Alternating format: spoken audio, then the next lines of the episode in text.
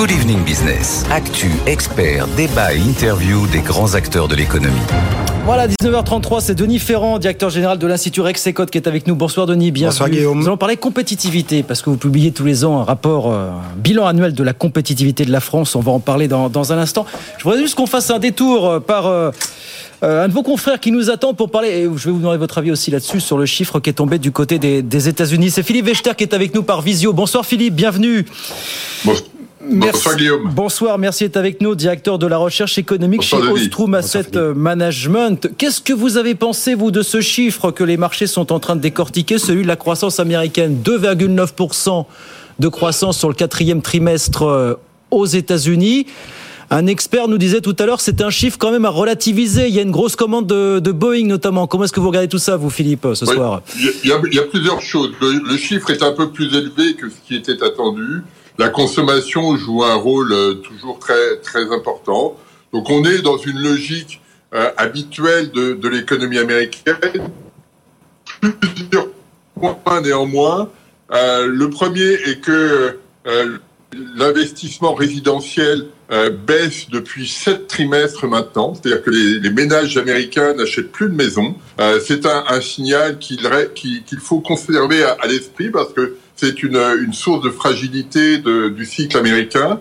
Deuxième point, euh, les chiffres de consommation du dernier trimestre disponibles n'ont pas eu la hauteur qu'on souhaitait. Ça veut dire que probablement au mois de, décembre, euh, les chiffres de consommation n'ont pas été bons du tout. Et puis, euh, dernier point, le, le, le- les, importations ont baissé sur le trimestre, ce qui traduit une demande interne euh, robuste.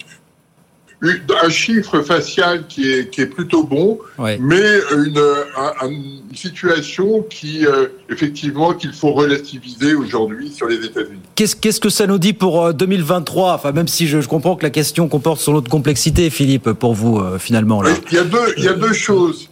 Euh, la première est que on démarre l'année euh, avec un, un acquis de, de 0,9%, c'est-à-dire que s'il ne se passe rien en 2023, la croissance moyenne euh, sera de 0,9%, ce qui est déjà euh, intéressant puisque euh, il se passera forcément des choses en 2023. Ça c'est le, le premier point. Le deuxième point est que en ce début d'année, il y a probablement quelques mauvaises nouvelles à attendre. Euh, on- les, les- données dont on dispose sur la fin d'année 2022 et sur le début de l'année 2023, je pense notamment à un indicateur publié par la, la Federal Reserve de New York. Euh, ces signaux traduisent une fragilité de, de l'activité et donc il y a probablement euh, des effets de, euh, du durcissement de la politique monétaire Eh oui. qui vont être observés sur le, le premier semestre. Et, et là-dessus, il va falloir y être attentif parce que ça peut freiner un petit peu plus. On le voit déjà sur sur l'immobilier.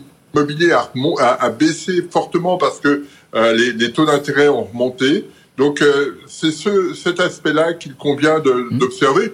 On n'est pas dans une rupture euh, d'activité. On peut avoir euh, un premier semestre un petit peu compliqué à gérer, mais euh, mais on n'est pas dans une, une phase de rupture très marquée de, de, de l'activité malgré tout. C'est le bon signal du jour en tout cas. Merci beaucoup Philippe. hein. Merci d'avoir été avec nous quelques minutes ce soir. hein. Philippe Wechter, directeur de la recherche économique chez euh, Ostrom Asset Management. Merci Philippe. À très vite avec plaisir sur euh, sur BFM Business. Denis, comment est-ce que vous regardez ce début d'année aux États-Unis à l'aune de ces chiffres? Prudence aussi pour vous finalement. euh, Oui, c'est vrai, je, je partage tout à fait la, la lecture que fait euh, Philippe Wechter de la, de la situation. Euh, J'ajouterais quand même un, un élément, notamment sur la consommation, qui effectivement tient, mais tient à la faveur euh, d'un taux d'épargne qui est extrêmement bas, 2,9% sur l'ensemble du quatrième trimestre. C'est le, Ouais. Alors on était à 2,7 au troisième trimestre, mais bon, c'est Ouais. jamais que 5 points en dessous de ce que l'on a habituellement. Bon. Donc euh, les, les ménages américains puisent euh, quand même assez fortement. On voit bien qu'il y a un écart qui s'est créé entre la trajectoire de la consommation et la trajectoire de, du pouvoir d'achat de leurs revenus. Les ménages puisent dans leur épargne. Ça, ça ne va pas durer euh, longtemps. Et puis, bah oui, au bout d'un moment, la, la remontée des taux, ça mord. Hein, Évidemment, ça il y a un moment donné. sur le résidentiel. Et ça va se faire sentir dans les prochains mois sans doute. Bon, 0,9% d'acquis de croissance aux États-Unis, en tout cas pour euh, 2023. La France, donc, Denis, on va en parler dans un instant. Alors, avant de parler de ce, ce bilan annuel de la compétitivité, comment est-ce que vous regardez d'un mot les, les chiffres du chômage, notamment, qui sont tombés hier finalement? Où est-ce qu'on en est là euh, pour vous, Denis Euh, C'est vrai que sur le sur le chômage ou plutôt sur l'emploi, enfin j'aime bien regarder le, le symétrique, euh, j'aime bien regarder le- l'emploi. en gros, vous avez euh, le PIB, on on va connaître très rapidement les chiffres du, du quatrième trimestre, mais grosso modo, sur l'ensemble de l'année, en glissement annuel, on fait 0,5 de PIB. Et on va faire euh, allez, pas loin de 1,5% d'emploi. Donc en, fait, on voit bien qu'il y a un décalage qui s'est installé entre la trajectoire de l'emploi et la trajectoire du PIB. On fait beaucoup plus de progression de l'emploi quand on a de progression de l'activité. Donc ça veut dire qu'il y a de la productivité euh, qui est euh, qui est négative. Hein. Mais euh, et, et, ça, en fait, c'est vraiment le puzzle sur lequel les économistes butent. Et un puzzle qui tient probablement. Un peu atypique comme situation, quoi. Eh oui, mais des difficultés de recrutement, on n'en a jamais connu à ce niveau. Il y a peut-être aussi des recompositions sectorielles de l'économie qui sont en train de se mettre en place avec beaucoup de création d'emplois dans des activités de services, mais pas que. On voit de toute façon, même jusqu'à la fin de l'année, la dynamique de la création de, de postes, les, les, embauches, était encore extrêmement forte, et notamment les embauches en CDI. Oui. Donc en fait, il y a vraiment des mutations dans l'emploi qui sont en train de se faire, qui sont sous-jacentes à ce mouvement quand même euh, très fort. Hein, et l'explication par euh, les alternants, par la progression du nombre d'alternants, oui. ça explique que grosso modo un tiers des créations nettes d'emplois, il y a quand même d'autres éléments à aller rechercher.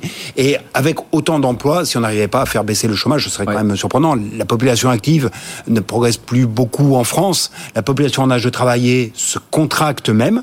Donc, euh, avec 1,5% d'emploi, ça suffit. Faire une baisse du chômage, oui. c'est de, du, enfin du nombre de demandeurs d'emploi, ah, ça oui. suffit. Mais c'était effectivement ce que vous disait le patron de Manpower qui était à votre place hier soir, qui nous disait effectivement les entreprises se transforment, et rien que ça, ça peut nous permettre encore de garder euh, bon espoir sur le marché. Et, et d'ailleurs, euh, dans les enquêtes de conjoncture de l'INSEE qui étaient sorties à la fin de la semaine euh, dernière, non, au début de cette semaine, pardon, euh, les, les opinions sur le climat, sur le climat ah, de l'emploi très, très positives. Ça reste très positif. Alors la compétitivité, donc, parce que ça fait donc 16 ans que vous publiez votre bilan annuel de la compétitivité de la France. L'an dernier, vous nous disiez, Denis, ici même que les indicateurs de cette compétitivité s'étaient dégradés par rapport à nos voisins européens du fait toujours encore de la chute des exportations, de la désindustrialisation. On sent ici et là des petits signes parfois de mieux pour l'année 2022. C'est ce que vous constatez euh, vraiment ou... Oui, c'est effectivement, ouais. c'est plutôt ce que l'on ce que l'on confirme. Euh, effectivement, bah, commençons par euh, remplir le verre. Allez, allez, on va on va le remplir au quart. À peu près. Bon, c'est déjà, c'est déjà. Pré... Non, mais on est prévenu comme ça. Voilà, non, mais c'est déjà une étape. Donc, euh, effectivement, quand on regarde l'indicateur euh, que l'on privilégie, c'est celui qui va rapporter les exportations françaises par rapport aux exportations de la zone euro. Donc, euh, même monnaie, des économies qui sont assez semblables dans leur dans leur structure et dans leur mode de fonctionnement. Et sur cet indicateur-là, on a une progression en 2022 par rapport à 2021, euh, une progression de 0,3 points. Donc, la part le poids de la France dans les exportations. La, la, la part, ouais. la part des exportations ouais. françaises de marchandises dans les exportations de la zone euro, on a gagné 0,3 points. On est passé de 12,6 à 12,9. 12, ouais. Donc euh, c'est bien. C'est une remontée, surtout qui vient endiguer le recul que l'on a eu par rapport à 2019. Et c'est là que l'on commence à passer dans les trois quarts un peu plus vide, euh, malheureusement. C'est que on a perdu 1,5 points entre 2019 et 2021. Donc ok, on vient de regagner 0,3 points. C'est bien, mais on est encore loin d'avoir tout, tout comblé. Parce que les, les mots MAUX, évidemment, dans cette histoire, sont toujours les mêmes. Oui, on, peut, on va retrouver euh, les mêmes mots. En mais... face d'être résorbé par l'action publique, ah, bon, non, le, vraiment, vous me poussez à remplir encore un bah, je peu sais plus pas, non, non, mais je non, non, non, mais, mais, justement parce que euh, sur 2022, et là aussi, je veux voir les éléments qui sont, euh, qui sont assez positifs. Les déterminants assez classiques de la compétitivité qui vont être oui. déterminants en termes de coûts et, et coûts dans toutes leurs dimensions, pas seulement le coût du travail, mais également les conditions d'exercice de, de, la, fis la, fiscalité de oui. production, les coûts euh, des consommations intermédiaires, les coûts de l'énergie. Et bien en fait, sur ces déterminants, on se rend compte qu'ils ont moins progressé en France qu'ils ne l'ont fait euh, dans l'ensemble de la zone euro. Donc euh, c'est un élément qui est plutôt positif oui. pour pour la compétitivité coût mmh. et ça se retrouve d'ailleurs aussi dans la compétitivité prix. Nos prix ont moins augmenté. Alors, on va on va les prendre un par un. Fiscalité. Euh, on commence à faire des efforts sur les impôts de prod, notamment. Voilà, les impôts de production, euh, ça se voit en, 2000, en 2021. Ouais. Et puis, bah, ça, ça met du temps avant de se diffuser, mais c'est en train de se jouer et ils ont. Même ils si ont sur reculé. la CVE, peut-être on fait un petit, on met une petite pause quand même. Vous avez vu que voilà, la disparition de la CVE sera ouais. plus progressive que prévu. Bon. Tout à fait, mais euh, attention, là je parle de dérive. Euh, je ne parle pas de niveau. Le niveau reste euh, beaucoup plus élevé en termes de fiscalité de production en France relativement à nos partenaires, mais la dérive, en revanche, a été positive. Là, euh, nos impôts de production ont reculé, oui, oui. alors qu'ils n'ont pas beaucoup bougé dans les autres pays européens. Oui. Donc ça, c'est le, le premier élément. Prix de l'énergie, bon, eh ben, ils ont été moins dynamiques en 2022 que cela a été le cas chez nos partenaires. Euh, en particulier chez nos partenaires qui sont très dépendants du gaz. Et donc euh, là aussi, c'est un facteur de compétitivité qui a été mm. plutôt en amélioration. malgré l'état, euh, l'état, enfin la situation de notre parc nucléaire, qui était un avantage compétitif par le passé, qu'il est peut-être un petit peu moins cette année. Non, malgré tout. Oui, c'est vrai que nous sommes bien moins dépendants du gaz, évidemment. Mais alors, c'est une question. Là, c'est la question de la quantité, de la quantité d'électricité. Mais il y a aussi la question du prix et la manière dont on s'approvisionne. En fait, cette crise énergétique, elle est très dissemblable de celle que l'on connaît habituellement. En général, une crise énergétique, ça passe par le pétrole. Et quand ça se passe par le pétrole, le choc sur le prix du baril, il se transmet tout de suite dans les prix des carburants. Là, on sait que tout dépend de la longueur des contrats dont on disposait. Or, on sait que 50% des entreprises industrielles, enfin, le chiffre d'affaires de 50% de, de l'industrie était euh, fait par des entreprises qui disposaient d'un contrat d'approvisionnement en électricité qui se clôturait à la fin de 2022. Oui, c'est ça. Ce qui veut dire que vous avez l'essentiel du choc qui, en fait, ne s'est pas propagé en 2022. Je vous rappelle que notre rapport, c'est la compétitivité 2022. en 2022. 2022 on, ne, on ne fait aucune prévision en l'espèce. Ce que l'on voit jusqu'à présent, c'est que compte tenu de la nature des approvisionnements, des contrats d'approvisionnement, le choc de prix de l'énergie et en particulier de l'électricité ne s'est pas encore vu dans les conditions de production, dans les coûts de production des, des entreprises. C'est beaucoup plus une affaire de 2023. Bon, on verra ça dans le rapport donc à la fin de l'année pour 2023. J'appuie sur les points qui font mal, mauvaise performance des produits manufacturés. Toujours. Oui, tout à fait. Quand ça, c'est un, alors, euh, vous avez des facteurs circonstanciels, hein, euh, notamment l'importance du secteur de, transport euh, dans, et notamment bah, de, l'aviation. Quand on va comparer les parts de marché en 2022 par rapport à 2019, vous avez quand même une bonne explication par notre structure d'exportation qui nous est tout à fait, tout à fait défavorable. Donc ça, ça joue de, manière, de manière défavorable. Mais il n'empêche que quand on regarde par famille de produits, on va prendre les, les 20 principales familles de produits, vous en avez 18 qui affichent une part à l'exportation dans la zone euro plus faible en 2022 qu'elle ne l'était en 2019. Donc on voit bien que c'est pas qu'une affaire euh, de quelques secteurs, c'est encore et toujours une, une question qui va irriguer l'ensemble du, du tissu productif. C'est une question de monter en gamme toujours ou de non monter en gamme pour le coup. Oui, bah, et encore euh, là-dessus, euh, nous, nous faisons, nous associons à ce, ce rapport l'enquête que l'on fait auprès des importateurs européens. Ouais. C'est-à-dire qu'on interroge à peu près 500 importateurs européens sur la perception qu'ils se font des produits, des produits français, que ce soit en termes de qualité, que ce soit en termes de niveau de prix, que ce soit en termes de services incorporés aux produits. Vous dites alors Et en fait, il y a plutôt une légère amélioration quant à l'image des, des, produits français qui est intervenue, notamment en termes de, de contenu en innovation et en termes de qualité intrinsèque des, des produits. Euh, parce que cette enquête, on l'a faite tout, en fait, euh, une année on interroge les biens de consommation, une année on interroge les biens d'équipement. Là, on interroge les biens de consommation. Et donc, quand on compare avec euh, les résultats de l'enquête de 2020, là, on voit qu'il y a quand même quelques petits éléments d'amélioration. Vous savez comment on qualifie les produits français Alors, comment, c'est hautement caricatural C'est quoi? C'est la qualité espagnole, mais avec des prix allemands. Oui. Euh... Bon, elle est vieille comme le monde, celle-là. Oui, oui, oui, tout à fait. Elle, est, connue. Je, pense qu'effectivement, on est un peu dans la caricature. Euh, et puis, euh, bon, euh, il y a quand même aussi une question qu'est-ce que c'est qu'un produit français? Bon, là, ça pourrait nous entraîner. C'est un vaste sujet. Oui, voilà, on, y, passerait la nuit. Et, d'ailleurs, vous avez vous avez mentionné l'Allemagne. Oui. Je, je, pense que. Alors, alors je crois que par rapport on, a, on, a, gagné des points par rapport à l'Allemagne en termes de poids des, des parts de marché au sein de la zone euro. Quoi. Tout à fait. En fait, quand on regarde le, recul de, de l'Allemagne, enfin l'Allemagne perd des parts de marché dans la zone euro. En fait, leur point haut, c'est 2015. 2015, 2017. Depuis 2015, ça décline. Ouais, c'est, alors ça a été lent au début, mais là, ça fait maintenant, c'est, suffisamment régulier pour que cela ressemble quand même maintenant à une tendance. Et euh, je pense qu'il y a une association avec le Dieselgate qui joue. Euh, il y a une capacité aussi à produire bah, qui a été écornée en 2022. Hein, quand vous regardez ce qui s'est passé sur la chimie en Allemagne, euh, en cours d'année, c'est 25% de production en, moins entre la fin d'année 2022 et le début, euh, mm. le début 2022. Mm. Donc vous avez des facteurs assez structurels qui ont été installés, les coûts sont, et notamment les coûts salariaux, réaccélèrent beaucoup plus en Allemagne qu'ils ne l'ont fait dans les autres pays européens. Et donc vous avez euh, euh, bah, une fragilisation quand même. le modèle allemand le, est, un petit peu mis à mal récemment. a quand même été mis à rude épreuve en 2022 sur plusieurs points, euh, Denis, en l'occurrence. oui.